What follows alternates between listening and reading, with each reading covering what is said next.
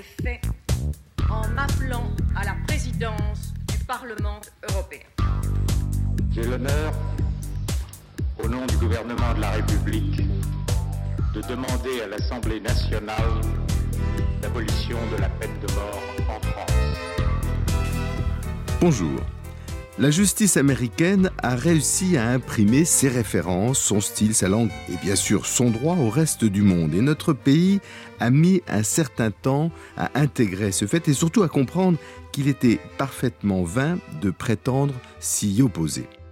Cette prise de conscience s'est accélérée en raison de la perspective du Brexit qui affaiblit la vocation globale de la place juridique de Londres et donc qui donne toutes ses chances à celle de Paris. Mais les juridictions françaises ne pourront saisir cette chance qu'à la condition de se réformer, de se mettre en ordre de bataille, si l'on peut se risquer à cette métaphore guerrière. Comment offrir des garanties des nouvelles manières de fonctionner qui attireront les grandes entreprises à Paris. N'est-ce pas une formidable occasion pour la justice française de se réformer? Ce sont les questions dont nous allons euh, débattre euh, aujourd'hui dans cette nouvelle édition du bien commun en compagnie de mes deux invités, Guy Canivet tout d'abord, premier président honoraire de la Cour de cassation, ancien membre du Conseil constitutionnel et qui vient de remettre un rapport sur cette question en sa qualité de président du Haut Comité juridique de la place financière de Paris et euh, pour en débattre avec lui, Daniel Chimel, qui est avocat au barreau de New York, euh, spécialisé dans les contentieux transnationaux, mais qui a cette qualité rare de très bien connaître euh, la justice française aussi, pour avoir été assistant de justice au tribunal de Bobigny. Bonjour à tous les deux. Bonjour. Alors, ma première question sera assez générale, mais elle est cruciale, c'est de savoir, depuis votre place respectives, comment percevez-vous la justice américaine et plus généralement d'ailleurs la justice de common law, Guy Canivet? Oui, alors je dois dire que je ne suis pas un spécialiste de la justice américaine, que je ne connais ni de manière pratique, ni d'ailleurs très bien de manière théorique, mais simplement pour y avoir été euh, confronté euh, dans, ma vie professionnelle et, pour rencontrer un certain nombre de, de juges américains et d'avocats américains. Alors, ce qu'il faut dire, c'est que d'abord, c'est une justice qui est totalement différente de la nôtre. Elle est différente culturellement, elle est différente économiquement, elle est différente juridiquement. Et elle est différente dans, sa pratique. Sociologiquement aussi, le recrutement des juges est tout à fait différent. Donc on a une justice totalement différente, mais une justice puissante. On, l'a bien vu, capable de rendre ses décisions extraterritoriales, de condamner euh, à des amendes considérables des opérateurs euh, importants français. Les, banques systémiques en, savent quelque chose. Donc c'est une justice, comme vous l'avez dit, qui ne peut pas être ignorée. D'autre part, il faut dire qu'en matière de droit des affaires, c'est une justice reconnue. Euh, euh, beaucoup de conventions euh, droit des affaires sont conclues sous le droit de New York avec des élections de juridiction aux juridictions new-yorkaises. Donc euh, c'est une justice puissante, une justice reconnue, et on peut le dire, une justice adaptée au droit des affaires. Donc voilà la manière dont... D'où vient cette puissance? Est-ce que, est que, je vais préciser ma question, est-ce que c'est uniquement une puissance qui est liée à la puissance économique des États-Unis, qui est la première puissance mondiale, ou est-ce qu'elle n'est pas aussi la cause de cette puissance économique? Alors c'est un peu des deux. Euh, incontestablement, la justice américaine s'appuie sur la puissance économique des États-Unis. Aucune banque d'accepteur française de la dimension de la BNP, de la Société Générale ou, de la Deutsche Bank pour se référer uniquement allemande, se soumettrait euh, à une telle justice s'il n'y avait pas la puissance économique des États-Unis, qui se manifeste d'ailleurs d'une manière très simple, ou bien vous soumettez à ma juridiction, mais je vous interdis de faire du commerce sur le territoire américain. par conséquent, c'est bien une manifestation de puissance d'exclure euh, des opérateurs économiques d'un marché qui est un, quand même un grand, grand, marché du monde. Donc il y, a bien la puissance économique, il y a la puissance juridique, euh, qui s'est d'ailleurs fondée sur la puissance de la common law, qui s'est répandue dans le monde à partir de, Londres et à partir, il faut le dire, de, des colonies britanniques. C'est grâce, grâce au phénomène de colonisation que la common law s'est répandue dans le monde, avec une common law américaine qui ensuite s'est détachée de la common law anglaise et qui a pris son autonomie euh, voilà. Une, dernière euh, euh, précision. on peut se demander si la force de la common law ne lui vient pas de ce qu'elle s'est mondialisée. Elle s'est mondialisée en quelque sorte avant tous les autres. C'est-à-dire qu'on a l'impression qu'à la fin du 19e et au 20e siècle, entre le Canada, la Nouvelle-Zélande, l'Australie, les Indes, la Cour suprême indienne, Singapour, Hong Kong et Londres, toutes ces cours communiquent, échangent des jugements, partagent des références communes. Parce que, Londres a su, enfin l'Angleterre a, su fédérer euh, les juges de ces anciennes colonies en dépit de la décolonisation. Euh, ces systèmes sont restés unis. On réunit à Londres chaque année euh, l'ensemble des, des, grandes, des grandes cours de common law qui discutent, etc. C'est vraiment un droit commun de tout un espace culturel anglophone qui d'ailleurs, comme tu l'as dit, s'est répandu en Asie.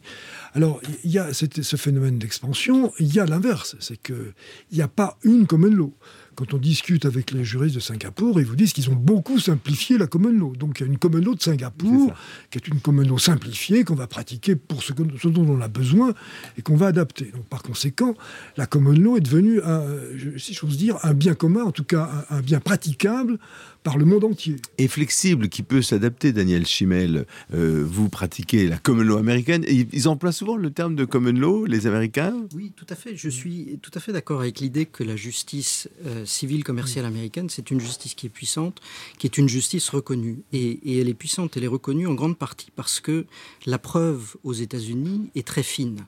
Il y a cette idée que les faits se jugent d'eux-mêmes, c'est-à-dire qu'on va aller très en profondeur dans les faits et que euh, les parties vont pouvoir arriver à une résolution euh, transigée ou un jugement qui reflètera la force et les faiblesses de leur position. Mais c'est une impression. Dans la réalité, c'est euh, très différent et c'est une justice qui, euh, de mon point de vue, s'essouffle beaucoup. Et elle s'essouffle pour, pour moi pour trois raisons. La première, c'est le coût du procès américain. Il est devenu beaucoup trop cher et les parties ne veulent plus faire valoir leurs droits en justice. Ne peuvent plus. Ne peuvent plus. Je vais vous donner deux exemples. Euh, et ce sont des exemples qui ne concernent pas simplement le, la justice commerciale, les gros dossiers. Euh, en 2015, à, New York, un tiers des nouvelles affaires déposées devant les tribunaux d'État de New York concernaient la crise financière, concernant des, sujets de saisie immobilière. Et dans 40% des cas, les défendeurs n'étaient pas euh, représentés par des avocats parce qu'ils n'en avaient pas les moyens. Donc pas défendus défendu. Euh, autre exemple, euh, en 1938 aux États-Unis, euh, près de 20% des dossiers allaient à terme jusqu'au bout. Aujourd'hui, moins de 1% des dossiers vont jusqu'au bout parce que les partis n'ont pas les moyens de faire valoir leurs droits en justice. alors ça, c'est le... oui, alors on, y reviendra, mais aussi parce que cette procédure s'est transformée en une sorte de course à l'exténuation financière de l'autre partie. Absolument. On retourne euh, dans les euh, contentieux commerciaux tous les grains de sable, et il y a le jury.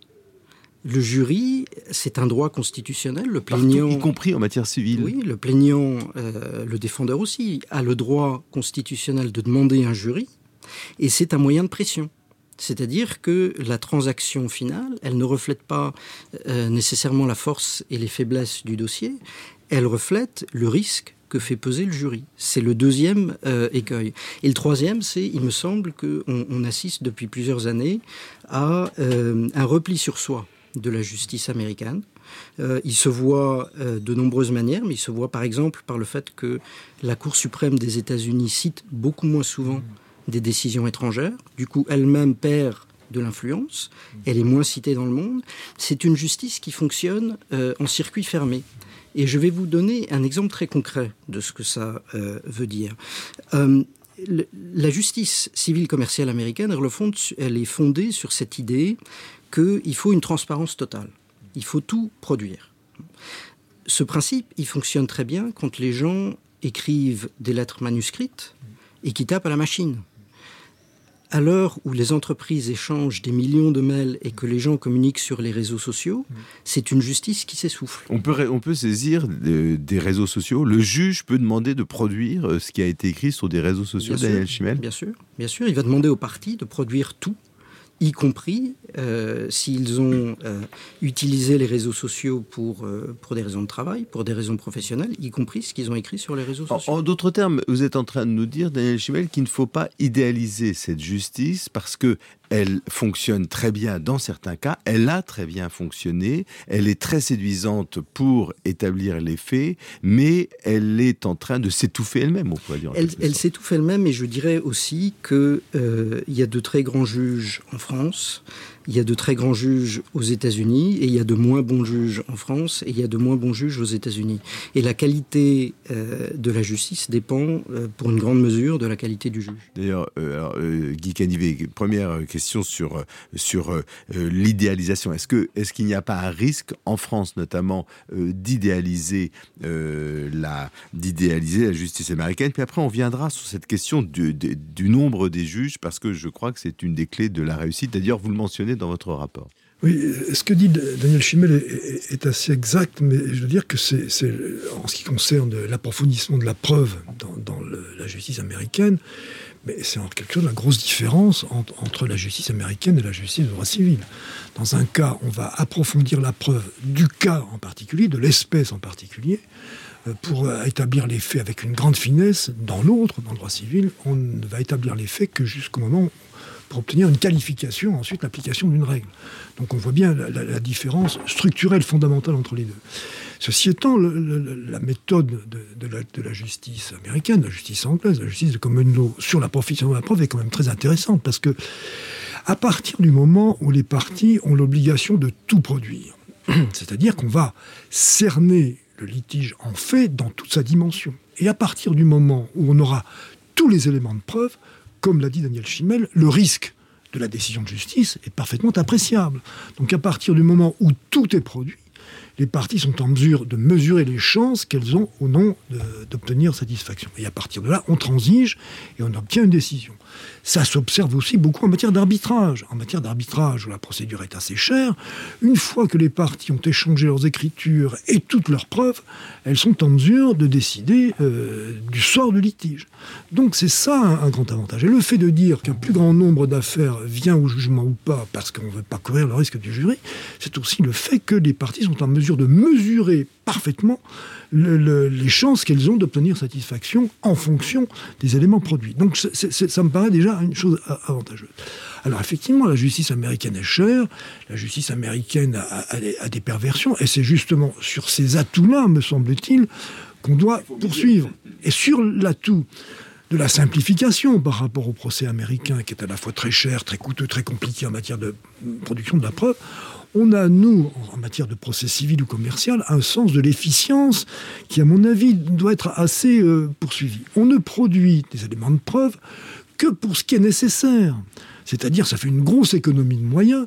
Il suffit qu'on ait un juge qui soit capable d'équilibrer euh, les rapports entre les parties si une partie détient une preuve qui serait déterminante et qu'elle ne veut pas la produire.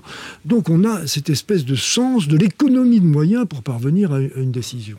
Et deuxième sens de l'économie de moyens, c'est qu'on va organiser le procès de, la manière la, plus économique possible. C'est-à-dire qu'on ne va pas multiplier les écritures à l'infini et qu'on va avoir un temps d'audience qui sera, un temps d'audience normal. Alors là où il y, a un problème, mais comme la justice américaine s'étouffe, euh, la justice française s'épuise par le manque de moyens. C'est-à-dire que on a eu des rôles tellement chargés, des juridictions tellement chargées que les avocats étant d'accord, d'ailleurs, on a beaucoup comprimé ces manières de juger jusqu'à arriver à des manières qui sont très schématiques et que les grands opérateurs internationaux n'acceptent pas. Donc je crois qu'on a beaucoup à apprendre de la justice américaine, à emprunter en quelque sorte euh, ce qu'elle sait faire de mieux, et peut-être que la justice américaine a aussi à apprendre de, la justice de droit civil cet esprit de l'efficience, c'est-à-dire de, vouloir pouvoir aller à l'essentiel et d'obtenir une décision de justice au moindre prix. Euh, Neil Chimel, vous sentez cette, euh, cette appétence de la justice américaine contemporaine d'apprendre quelque chose du monde aussi? Ça dépend euh, beaucoup des juges. Il y a des juges qui sont très ouverts, comme en France, à ce qui se passe à l'étranger et qui veulent rendre la procédure beaucoup plus efficace qu'elle n'est pas aujourd'hui. je pense qu'il y a, je suis entièrement d'accord que la justice française a la réputation de ne pas s'intéresser aux faits et qu'elle a la réputation d'être très abstraite. Euh, et c'est pas que la justice française n'a pas les moyens de s'intéresser aux faits. Euh, il y a des attestations. C'est qu'ils n'en ont pas l'intérêt, dans le fond. Les juges n'ont pas. Ils n'en ont pas l'intérêt. Il y a des attestations de témoins dans la procédure française, mais personne ne va contre-interroger. Euh, le témoin pour voir si ce qu'il a écrit est, crédible. Alors que dans les textes en France, la comparution personnelle est, possible.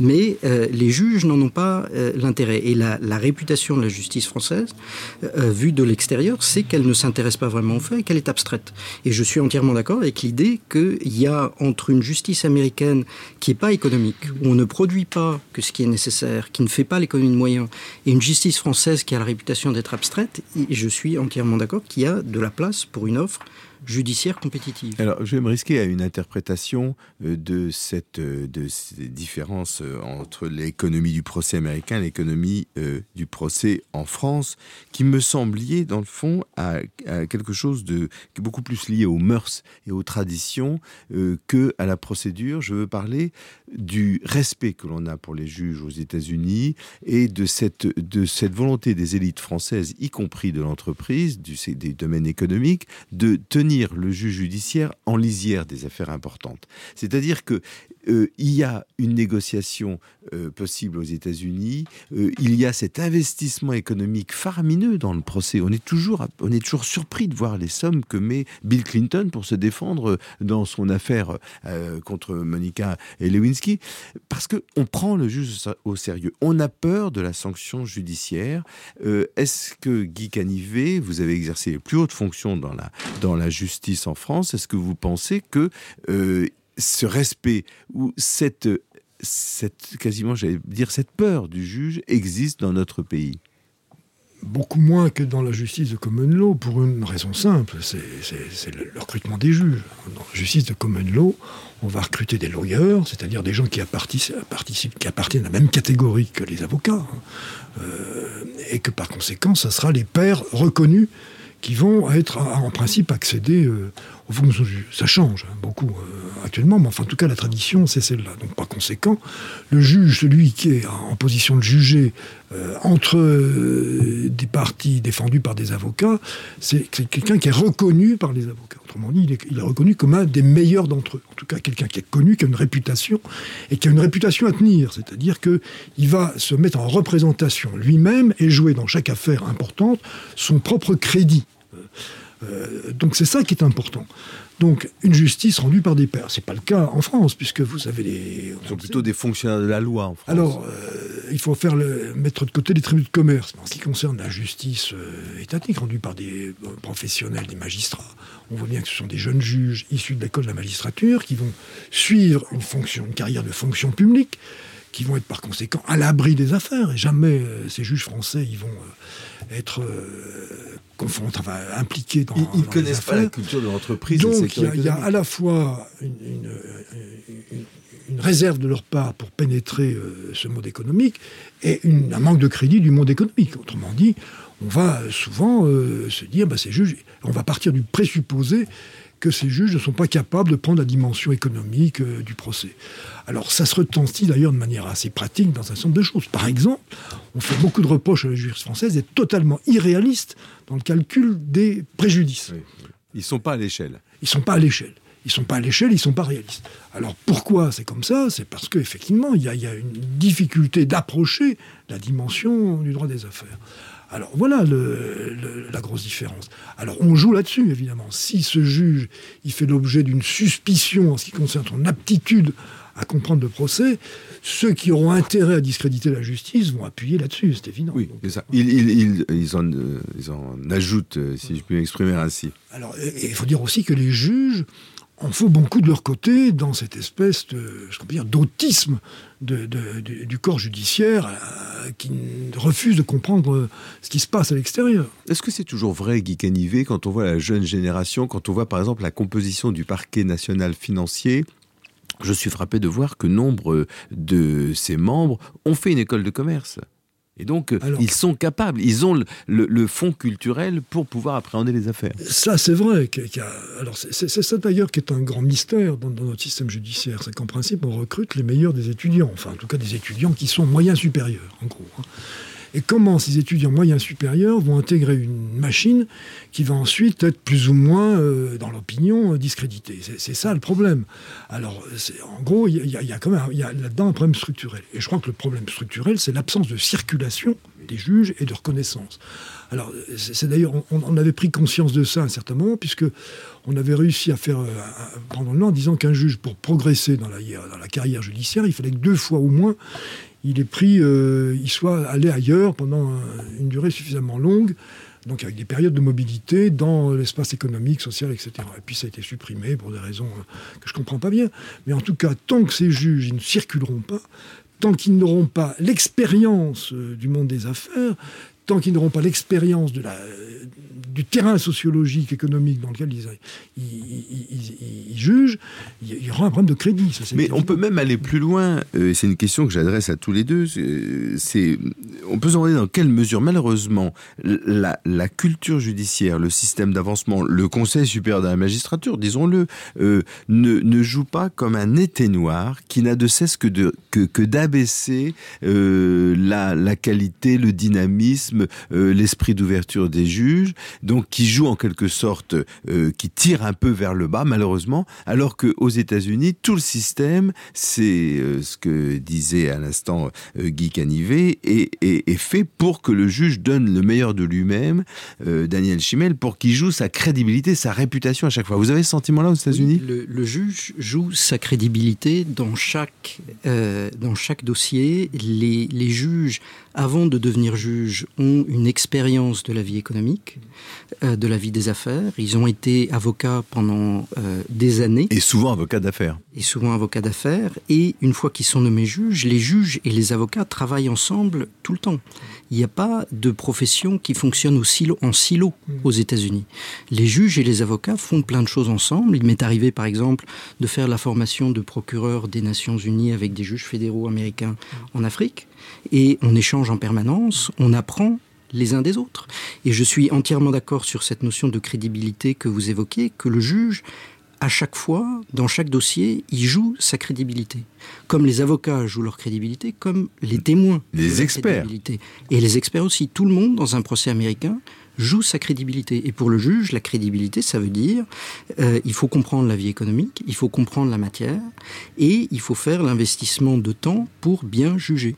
Alors, Guy Canivet, dans, euh, votre rapport, vous, vous insistez sur un point, ça m'a beaucoup frappé parce que je pense que c'est, il est rarement abordé, il me semble central. Vous dites, euh, un des secrets de la, de la réussite de la justice anglaise, c'est le petit nombre de juges. C'est-à-dire que on peut atteindre une certaine stabilité de la jurisprudence, donc une certaine prévisibilité, euh, parce qu'il n'y a pas tant de juges que ça qui, qui, jugent euh, ces affaires. Et d'ailleurs, c'est poussé à l'extrême, puisqu'en matière de responsabilité euh, du trafic maritime, qui est une affaire importante pour les Anglais, il y, a, à ma connaissance, un seul juge qui, qui, qui est en charge de ces affaires.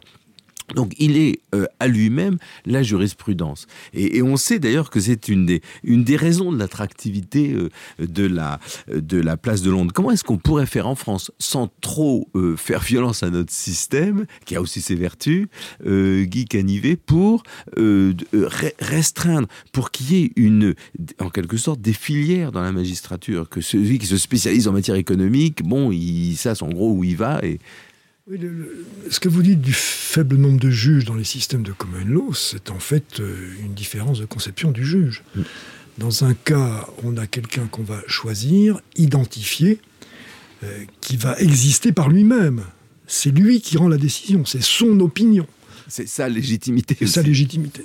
En France, c'est pas ça, c'est la collégialité. Et un juge n'existe pas par lui-même, il existe par la collégialité dans laquelle il est absorbé. Vous parle de la 11e chambre du tribunal correctionnel de Paris, on ne parle pas de monsieur Intel. Ça, ça, commence à se développer un peu pour les juges d'instruction, un peu pour les présidents de tribunaux. Mais en fait, on n'identifie pas euh, un juge en particulier. Et on ne pas parce qu'il est dans la masse et dans la collectivité. La justice en France est une opération collective, c'est pas une appréciation d'addition d'individualité. Donc c'est ça le problème. Alors, ceci étant, chaque système peut garder son identité en euh, permettant, comme vous l'avez dit, de mieux identifier les filières, de spécialisation des juges, ça incontestablement on pourrait le consacrer, et deuxièmement, cesser d'examiner le juge en lui-même individuellement avec des équipes. Autrement dit, un juge américain ou un juge anglais, c'est pas un juge tout seul. C'est un juge avec 3, 4, 5 collaborateurs. Si vous regardez, moi, je, avec Stéphane Breyer, on, a, on s'est souvent comparé nos manières de travailler. Stéphane Breyer anime une équipe. Qui est juge à la Cour suprême des il, il, anime une équipe. C'est, n'est pas le cas d'un, conseiller à la Cour de cassation française. Il joue tout seul. Donc, si vous voulez, il y a. Et, quand vous avez une équipe autour de vous, c'est-à-dire que vous avez, vous avez conquérir une spécialisation, une technicité. Un membre d'équipe s'en va, il est remplacé par un autre. Ce sont des jeunes juristes, par conséquent, qui intègrent qui intègre beaucoup les nouvelles données économiques, juridiques, sociales, etc. Donc il y a une, modernisation de la manière de penser. Donc vous pouvez avoir un juge comme Stéphane Breyer qui a près de 80 ans, qui a une pensée étonnamment moderne parce qu'il est poussé par, euh, par, Il travaille qu'avec des jeunes. Parce qu'il travaille avec des jeunes. Donc si vous voulez, il y a, à la fois ça, le fait que euh, ces juges français travaillent tout seuls et qu'on ne reconnaît pas, vous l'avez dit, suffisamment les filières de spécialisation. Je rappelle que vous écoutez Amicus Radio, l'émission Le Bien commun, qui porte aujourd'hui sur euh, les mérites comparés de la justice américaine et de la justice française. Daniel Chimel, vous connaissez bien cette fonction d'assistant de juge parce que vous l'avez exercé vous-même aux États-Unis. Oui, tout à fait. Est-ce que vous pouvez nous raconter en deux mots comment ça ben, se passe? J'étais euh, à, l'Université de Columbia à New York quand un de mes professeurs avait, a été nommé juge fédéral par le président Clinton. Mm. Et, euh, et les juges fédéraux ont deux, trois, quatre collaborateurs qui travaillait avec eux pour un an, voire pour deux ans. Et il a accepté de me prendre comme premier assistant. Aujourd'hui, il y en a plus de 200 les promotions sont de euh, deux ou trois par an. Et, c'est la meilleure. On est on est très amis et, euh, et, c'est la meilleure expérience professionnelle qui euh, qui existe parce que c'est l'occasion de travailler avec un juriste qui est un, souvent un juriste formidable et et, d'échanger. Et une personnalité aussi parce que c'est ça un juge de common law. il y a aussi de fortes personnalités en France, mais je veux dire que comme le juge de common law prend ses responsabilités, euh, il les prend intégralement. Il s'exprime à la première personne. Il fait état de sa conception du droit, de la justice, de la peine. C'est beaucoup plus engageant l'acte de juger d'un juge de common law, Daniel Chimel. Il a du pouvoir. Il signe ses décisions de son nom et il exerce euh, le pouvoir. Alors, euh, venons-en, Guy Canivet, à votre proposition, qui est, révolutionnaire pour le monde de la justice au moins. vous proposez d'introduire en France des euh, chambres spécialisées qui pourront euh, statuer en common law en langue anglaise éventuellement, selon la, demande des parties, et qui adoptera un petit peu de cette, de cette culture du juge américain. Est-ce que vous pourriez nous expliquer ce projet? Oui, révolutionnaire, pas tant que ça, parce que finalement, ces, propositions partent d'acquis euh, qui sont déjà dans notre droit qu'on puisse juger euh, en common law en France, ça se fait, euh, puisque dès lors qu'on a affaire à un contrat international, les parties peuvent choisir le droit applicable, elles peuvent choisir le droit suisse, le droit allemand, euh, la common law anglaise ou la common law américaine. Donc elles peuvent choisir le, droit qu'elles veulent. Et, cela arrive ah ben, ça arrive très souvent, oui. ça arrive très souvent. Le, le seul problème, c'est qu'en général, quand on choisit quand on choisit euh, un droit, on choisit le juge qui va avec. Autrement dit, si vous faites dans un contrat, euh, si vous choisissez, d'appliquer le droit la commune loi anglaise, vous allez faire une élection de juridiction à Londres, pour, comme vous pouvez le faire aussi, de manière à faire juger euh, votre, litige par le juge naturel du droit que vous avez choisi pour gouverner vos rapports. Mais il y a des hypothèses où, ça conduit à désigner des juridictions françaises pour juger en common. Ça existe tout le temps. Alors toute la question est de savoir, euh, à partir du moment où les, comme les partis ont choisi le, droit anglais devant une juridiction française, est-ce qu'on va pouvoir aller plus loin? Autrement dit, est-ce qu'on va pouvoir juger en common law et en anglais? Alors, euh, première question, est-ce qu'on va pouvoir produire des pièces en anglais sans les traduire?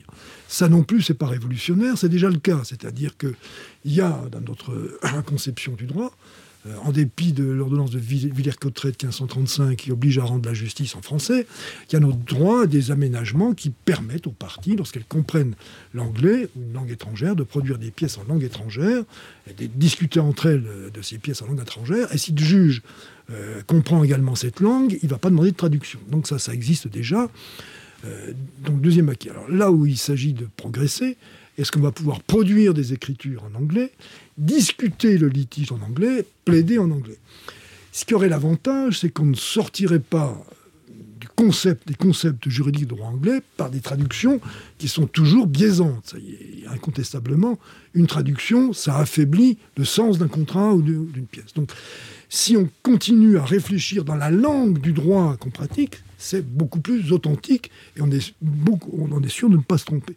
Donc toute la question est de savoir si on va pouvoir poursuivre l'expérience jusqu'au bout, c'est-à-dire choisir le droit anglais, plaider en anglais à Paris, produire des pièces en anglais, produire des écritures en anglais, plaider en anglais et... Entendre des témoins en anglais. Entendre des témoins en anglais, désigner des experts qui font des expertises en anglais, entendre des experts en anglais, etc. etc.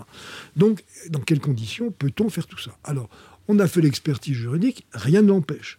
Rien ne l'empêche, par conséquent, on peut, avec les instruments juridiques qu'on a, les règles procédurales qu'on a, on peut aménager ça.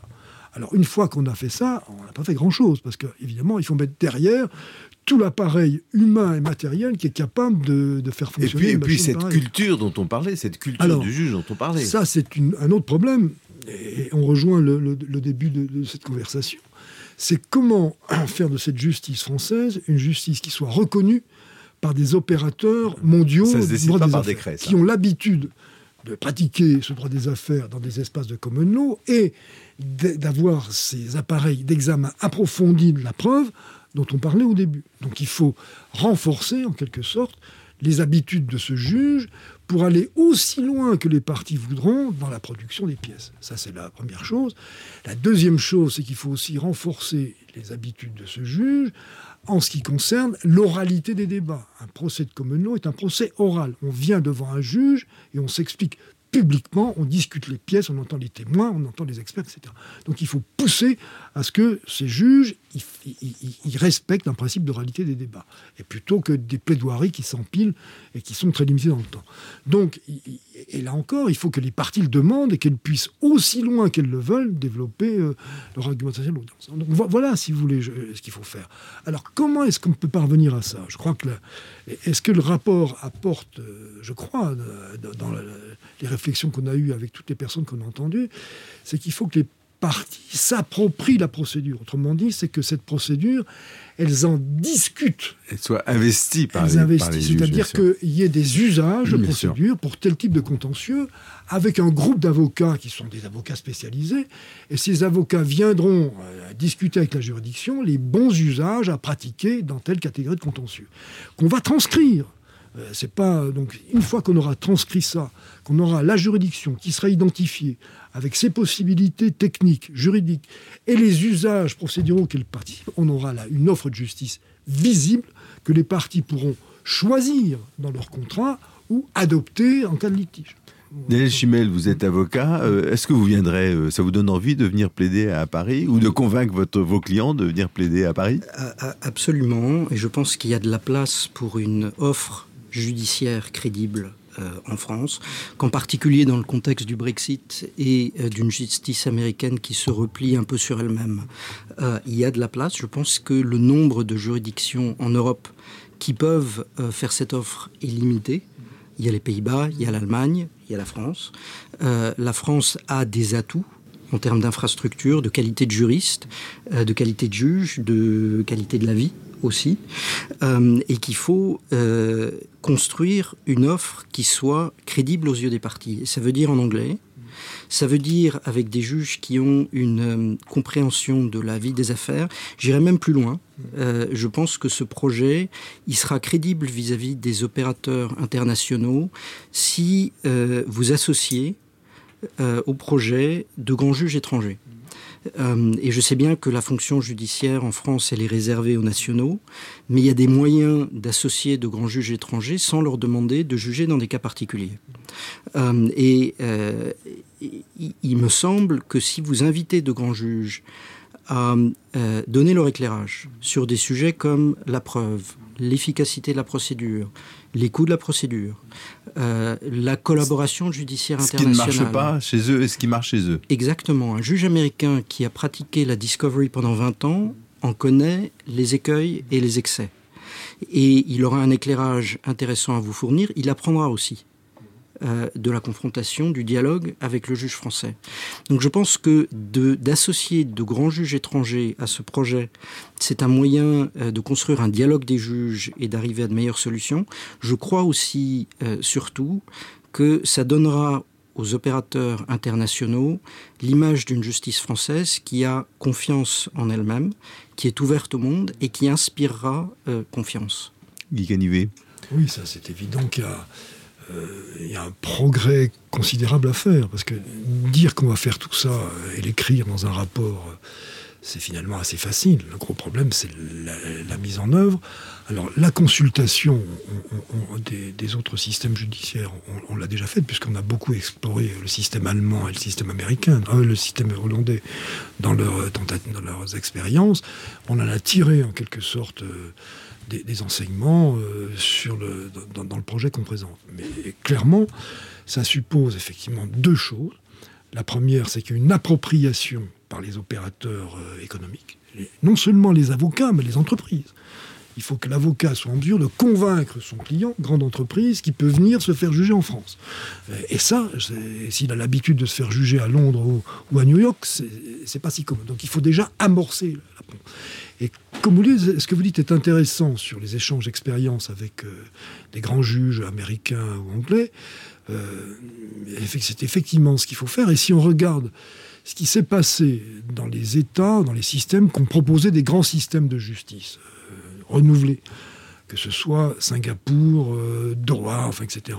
Dans tous ces États où on a construit en quelque sorte, de manière assez artificielle, des systèmes de justice empruntés de la commune Eh bien, on a effectivement associé euh, ces jeux étrangers pour arriver à trouver, euh, dans une vision très pragmatique des choses, ce qu'il y a de meilleur du système de common ce qu'il y a de meilleur du système de civil law, pour arriver à un procès qui soit économiquement viable pour faire juger au moindre coût et avec la meilleure qualité possible les grands litiges de droit des affaires. C'est intéressant parce qu'on pourrait faire un rapprochement avec ce qui se passe en matière de droit humanitaire ou ce qu'on appelle les juridictions mixtes où on met un magistrat étranger euh, dans une juridiction cambodgienne ou bosniaque ou, kosovare pour en garantir la régularité qui n'aura pas la majorité mais qui pourra dire stop, qui pourra dire dans une opinion incidente je ne suis pas d'accord avec ce qui a été dit. Mais allons plus loin, euh, Guy Canivet, en, matière bancaire, en matière financière qui qui est extrêmement importante euh, euh, la, palme revient, où il y a un avantage comparatif certain, à celui qui maîtrise les contrats, la rédaction du contrat, et notamment en matière financière, il y a des contrats types, une sorte de contrats d'adhésion euh, qui sont extrêmement répandus et bon dont il faut bien sûr connaître tous les coins et les recoins et en quelque sorte aussi participer à la rédaction de ces contrats. Oui, quand, on dit choisir une juridiction plutôt qu'une autre, euh, ça a l'air d'être un choix qu'on prend à un moment ça se fait pas bout de course. Ça se fait pas en bout de course. En réalité, si on prend euh, ces grands contrats financiers, qu'est-ce qui se passe? Ils sont sur, ils sont, ils sont euh, conclus en référence à des contrats normalisés. C'est-à-dire que les, juristes vont faire l'économie de reconstruire un contrat chaque fois qu'on voudra passer une convention. Donc, et, ça, c'est un travail considérable fait par des organismes internationaux qui se sont développés, qui ont développé des usages, etc. Il faut voir ce que produit l'ISDA, qui est un, des organismes qui, qui fabrique ces contrats modélisés. Donc, il y a toute une économie de ça, d'abord. Et deuxièmement, il y a l'économie des opérateurs. Les grandes banques ont formé des juristes en nombre considérable pour, pour euh, négocier ces contrats. Donc il faut former des juristes. Il faut avoir des correspondants avocats qui soient capables de, de, faire ça. Et, d'ailleurs, tous ces opérateurs économiques font des choix économiques. Par exemple, tous les juristes euh, des grandes banques françaises euh, qui sont formés à négocier ces contrats ISDA, ils ne sont pas à Londres, ils sont en Inde. Donc on va choisir, on va essayer de trouver des structures économiques adaptées à ce qu'on voudra faire. Donc le choix d'une juridiction, c'est le choix de tout un courant économique, toute une économie du contrat qu'il faut modifier. Alors ça, c'est assez considérable à faire. Alors on voit bien que les choses frémissent, parce que par exemple, j'ai appris que l'ISDA faisait maintenant des contrats modernisés en français et en référence au droit français. Donc par conséquent, c'est en train de changer. Et tout, tout n'est pas bouclé, tout n'est pas fermé. Tout n'est pas bouclé. C'est en train de changer, évidemment, à cause du Brexit. Euh, qui est d'ailleurs le point de départ de ce rapport, si vous êtes un opérateur bancaire français avec un produit financier, vous avez construit un produit financier pour financer un avion, euh, un bateau, qui va être votre sûreté. Donc s'il y a une défaillance dans l'exécution du contrat, il faut que vous puissiez saisir au moment voulu votre garantie financière, votre avion, votre bateau, etc. Si vous faites juger à Londres, hein, en common law, on va vous rendre une, décision aujourd'hui. Aujourd'hui, dans l'espace euh, européen, vous avez un système de reconnaissance mutuelle des décisions de justice. Votre décision est rendue à Londres en jour J, J, J plus une minute, vous saisissez votre bateau ou votre avion sur un aéroport de Rome ou dans le port de Gênes. Si on est dans le, système, si le Royaume-Uni quitte l'Union européenne, elle perd ce, système de reconnaissance mutuelle. Donc le jugement est rendu à Londres. Pour être exécuté en Italie, il faut saisir un juge italien pour lui demander de rendre ce jugement exécutoire en Italie pour aller saisir votre bateau dans le port de Gênes. Il y a le temps de partir, le bateau. donc le bateau partira le moment où vous aurez obtenu l'exéquature. Donc, si vous voulez, tout ce système est fondé sur une rapidité d'exécution, une souplesse d'exécution considérable. Donc, l'ISDA, pour revenir à mon exemple, qui propose à ses opérateurs des contrats, il va évidemment produire des offres de contrats qui peuvent être jugées dans l'espace communautaire, dans l'espace de l'Union européenne, pour bénéficier de ce système de reconnaissance mutuelle. Donc ça va changer pour des raisons économiques aussi. C'est ça, c'est le pragmatisme des affaires. Les affaires euh, cherchent ce qu'il y a de, de, plus intéressant économiquement. Votre sentiment, Daniel Chimel, euh, en tant que professionnel sur ce... Mon sentiment, c'est que le, le, monde évolue, il y a une place à prendre.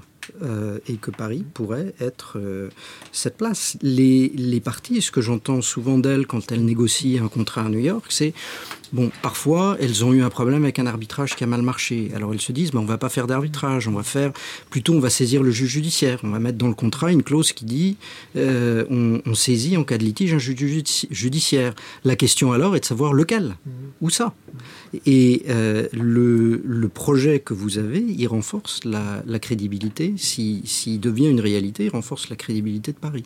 Alors, est-ce que ça ne, euh, plus profondément, est-ce que ça ne modifie pas, euh, y compris la formation des juristes, la culture des juristes, euh, qui va dans le sens d'une plus grande créolisation des, droits? C'est-à-dire qu'aujourd'hui, est-ce que la connaissance de la common law ne devrait tel pas euh, faire partie du cursus d'un juriste euh, Est-ce que il euh, n'y a pas dans le projet que vous proposez, Guy Canivet, une préfiguration alors de deux choses? D'abord, de ce que c'est que le droit global, qui n'est plus le droit américain. J'ai commencé sur le droit américain, mais en réalité, le droit global, c'est quelque chose de différent. C'est le droit qui est sécrété par les affaires elles-mêmes et, et, par ces, gens qui circulent et qui ont besoin de décisions décision euh, rapidement exécutoire, décision rapide, rapidement exécutoire. Donc euh, la globalité du droit, un droit global qui n'est plus, euh, qui n'est plus le, droit américain, et puis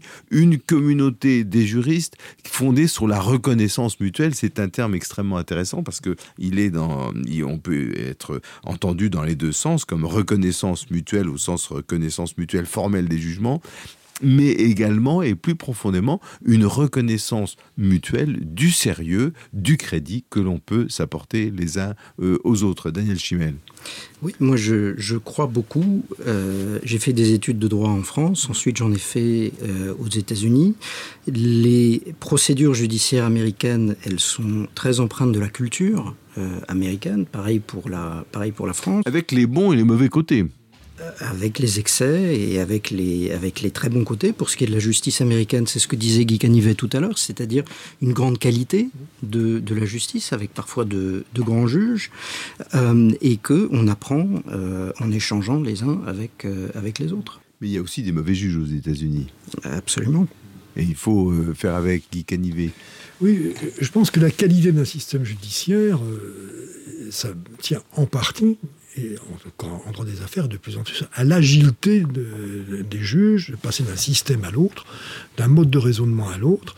Euh, voilà, donc si vous voulez, si on veut avoir de, grandes juridictions en, droit des affaires, il faut avoir des juges qui soient capables de juger à la fois euh, en droit américain, en droit anglais, en droit français, en droit suisse, en droit allemand, etc. Donc c'est cette espèce d'agilité, on parle beaucoup.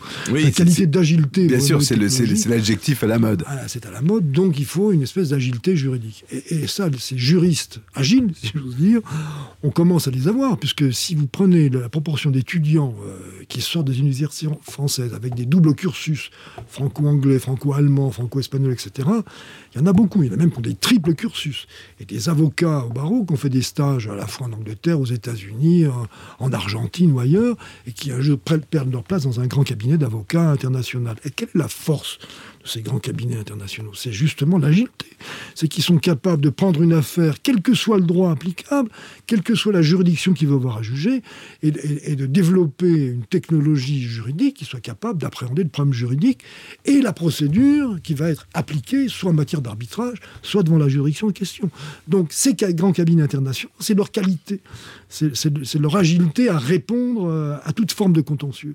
Donc il faut que les justices euh, soient capables de faire la même chose. je, me retourne une fois de plus vers Daniel Chimel. Vous avez travaillé, vous, dans ces grands cabinets américains? J'y travaille. Euh, c'est c'est la possibilité d'offrir aux clients une réflexion stratégique sur où est-ce qu'on commence un contentieux, qu'est-ce qui se passe quand il y a des procédures parallèles en France et aux États-Unis.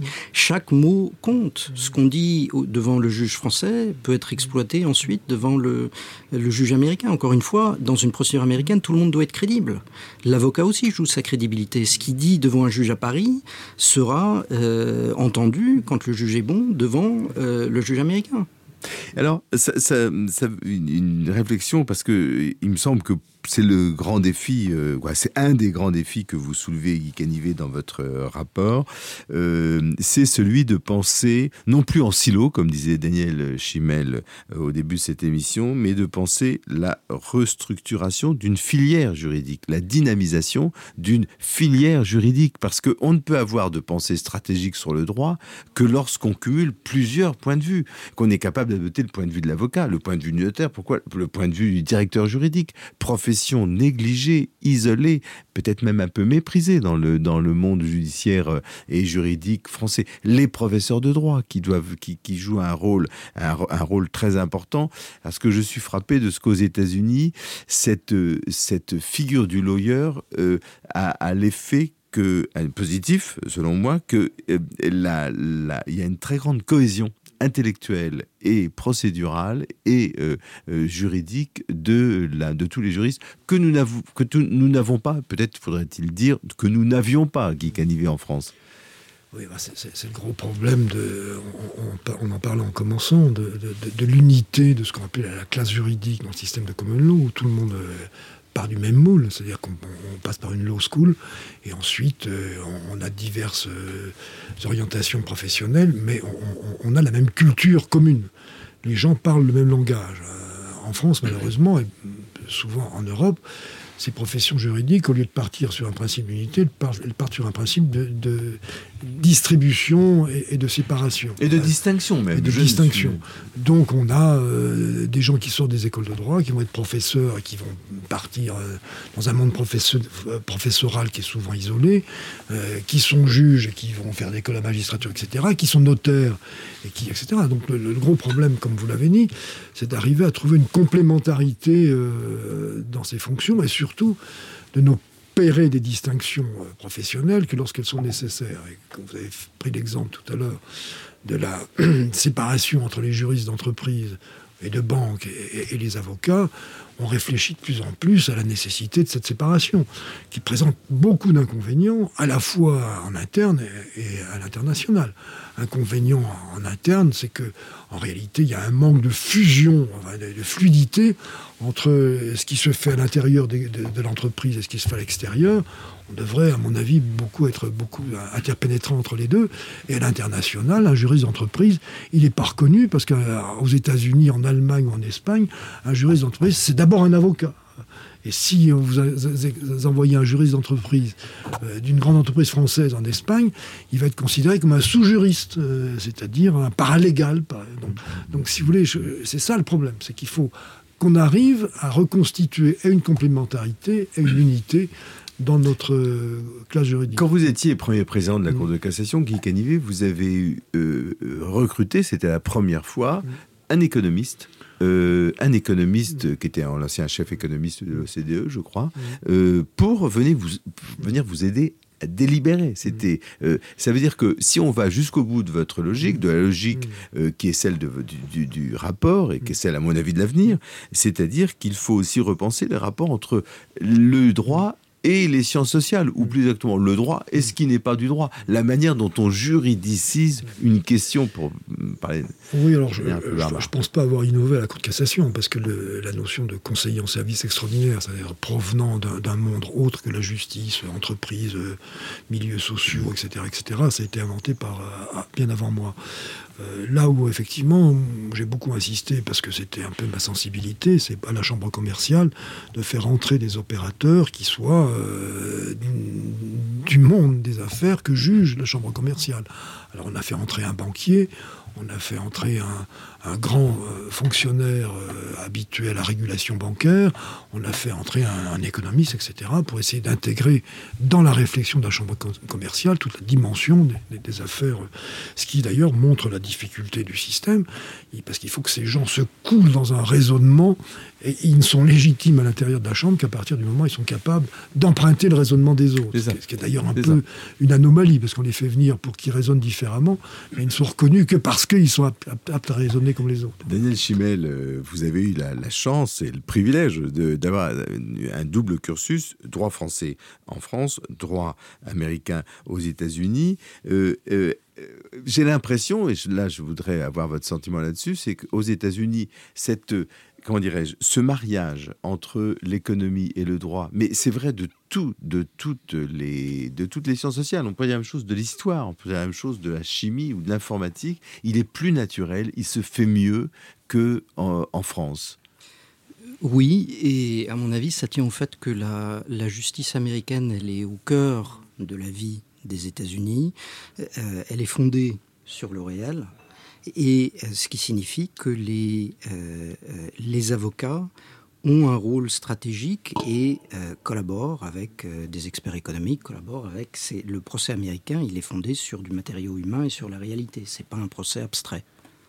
Alors, cette émission arrive près de son terme. Je voudrais vous demander à l'un et à l'autre de dire quel serait maintenant le temps presse, euh, le Brexit est engagé, euh, quelles sont les, étapes qu'il faudrait parcourir rapidement, Guy Canivet? Ça sera, Vous aurez la parole en premier pour que euh, Daniel Chimel l'ait en dernier, que la parole revenant, dernier mot revenant à la défense. Qu'est-ce qu'il faut faire? Euh, Quel est le next step pour parler anglais? Vous l'avez dit, on, est dans une grande opportunité, puisqu'en fait euh, l'État se renouvelle, la société politique se renouvelle, et les institutions se, se renouvellent. Donc la question de savoir comment la justice va s'insérer dans ce courant de modernisation. Alors, le, rapport sur les chambres commerciales internationales n'est qu'une toute petite partie du problème. Il y a d'abord le retard considérable qu'on a pris dans l'intégration des nouvelles technologies euh, dans la, justice. Il y a des progrès considérables à faire pour rendre notre système judiciaire moins coûteux, plus efficient, plus accessible, etc. etc. Donc, et, là, il y a un terrain, à mon avis, euh, à, conquérir qui est, finalement assez facile, parce qu'il y a beaucoup d'expérience à l'étranger et qu'on pourra euh, emprunter. Euh, il y a, me semble-t-il, un changement d'état d'esprit. Euh, il faut que la justice sorte d'elle-même, gros. il faut qu'elle cesse de raisonner euh, en circuit fermé. etc. Donc, alors, c'est pas tellement la question du corporatisme, c'est l'enfermement. C'est plus profond. Culturel. il faut que les, très clairement, il faut que les juges sortent, enfin qu'ils aillent voir ailleurs. Alors l'école de la magistrature fait de grands efforts, etc. Mais à mon avis, il y a plus à faire que ça. Et puis il y a un troisième lieu, il y a de savoir qui sont ces juges? Alors on a en France euh, une grande chance, c'est qu'on a des juges professionnels dans les tribunaux de commerce euh, qu'on a beaucoup critiqué, mais qui est un gisement de potentialité considérable. Je crois que le grand pari qu'il faudrait faire maintenant, c'est que regarder ce que sont ces juridictions, ces tribunaux de commerce, et les intégrer bien davantage qu'ils ne sont dans l'organisation judiciaire. Il y a des fluidités à créer entre les tribunaux de commerce et les cours d'appel, et des doctrines à construire entre les tribunaux de commerce et les cours d'appel sur la justice des affaires. Et, mettre fin à cette sorte de méfiance mutuelle, toujours cette question du statut en France. Ça. Daniel Chimel. Moi, je, je, reviens à ce que disait Guy Canivet au début de cette émission la justice américaine, elle est, puissante, elle est reconnue, elle fonctionne beaucoup euh, en circuit fermé. Et je pense qu'il y a une vraie opportunité entre une justice française qui est perçue comme abstraite par les entreprises et une justice américaine qui est perçue comme trop lourde euh, et euh, euh, pas assez agile et trop coûteuse, il y a une, une, vraie opportunité. Il y a aussi des pays qui se positionnent. Le, les Pays-Bas, l'Allemagne réfléchissent. Et qui sont plus pragmatiques que nous, culturellement. Et ils, réfléchissent, et ils réfléchissent à une justice où euh, les actes et les plaidoiries pourraient se faire en anglais.